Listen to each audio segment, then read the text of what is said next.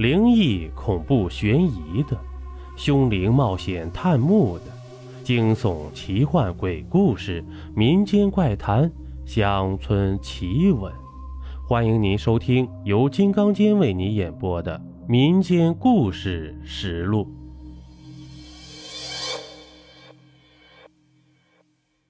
欢迎您继续收听《绝世鬼王》第十集。了尘逃出密室，无尘之死。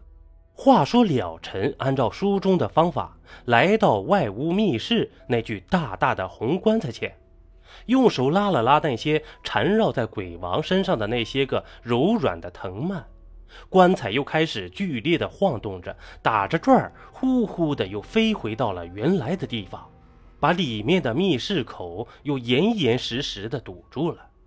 大红棺椁刚刚停止了颤动，耳边只听见吱嘎嘎的沉重而古老的声音响起，一道石门缓缓地升了起来。了尘大喜过望，手里拿着烛火，就直奔着上去的台阶，手脚并用的就爬了出来。了尘长长的出了一口气，外面已经是天快正午。了尘贪婪地眯着眼看着那火热的太阳，想想这一晚上的经历，感觉自己呀在世为人。猛然想起自己离开了这么久，师傅受伤，腿脚不灵便，不知道现在怎么样了。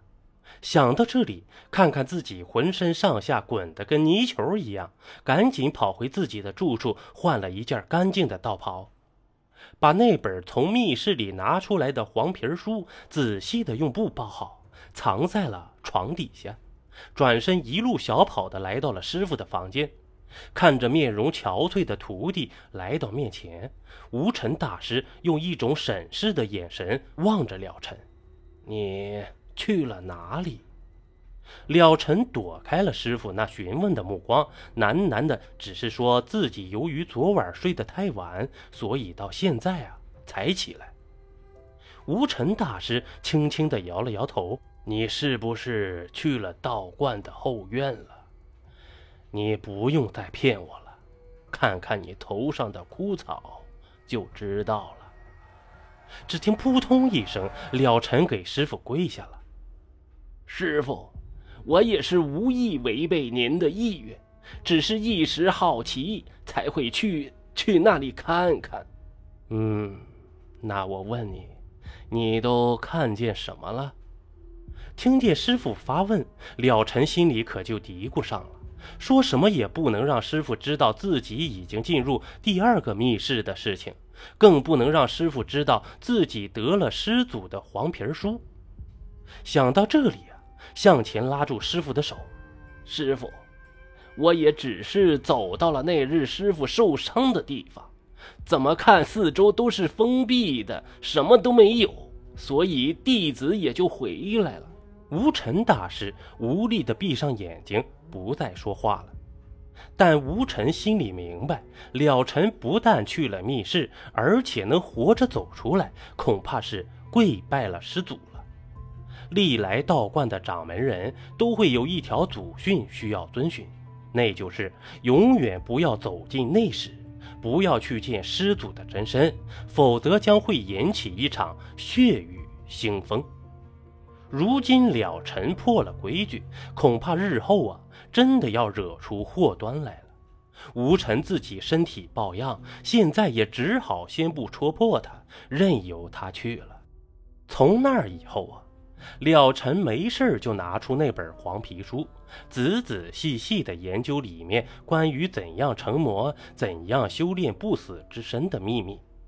了尘明白了，那个被困在棺椁里面的丑陋的巨人，就是鬼界的鬼王。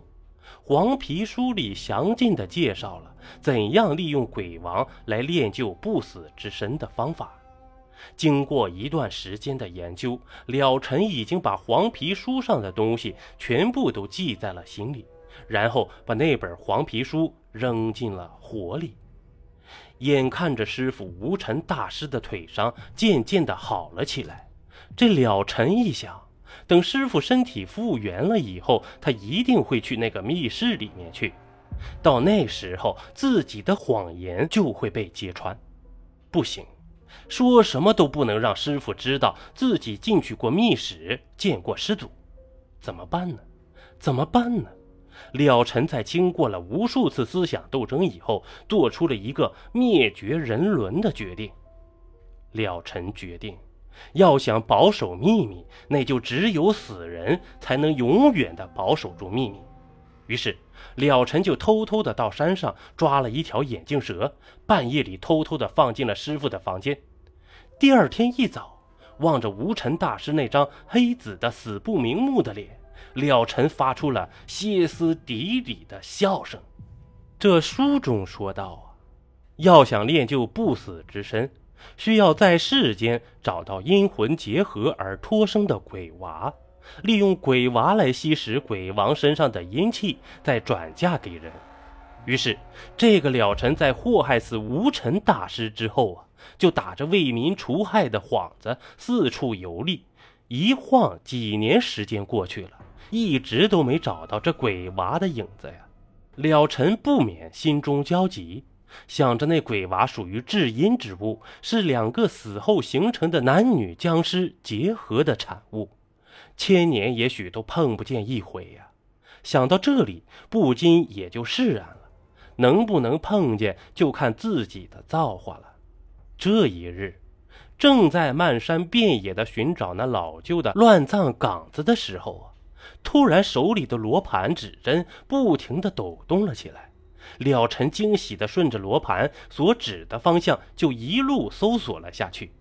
就这样，了尘找到了鬼娃，并且成功的把鬼娃给带了回来。话说，了尘带着鬼娃回到了阔别已久的禅月观。几年时间里没人打理的禅月观已经破旧不堪。了尘大概的打扫了一下，就匆忙的带着那个装有鬼娃的小瓶子，来到了后院的石屋。好了，这一集播完了，欢迎您继续收听下一集。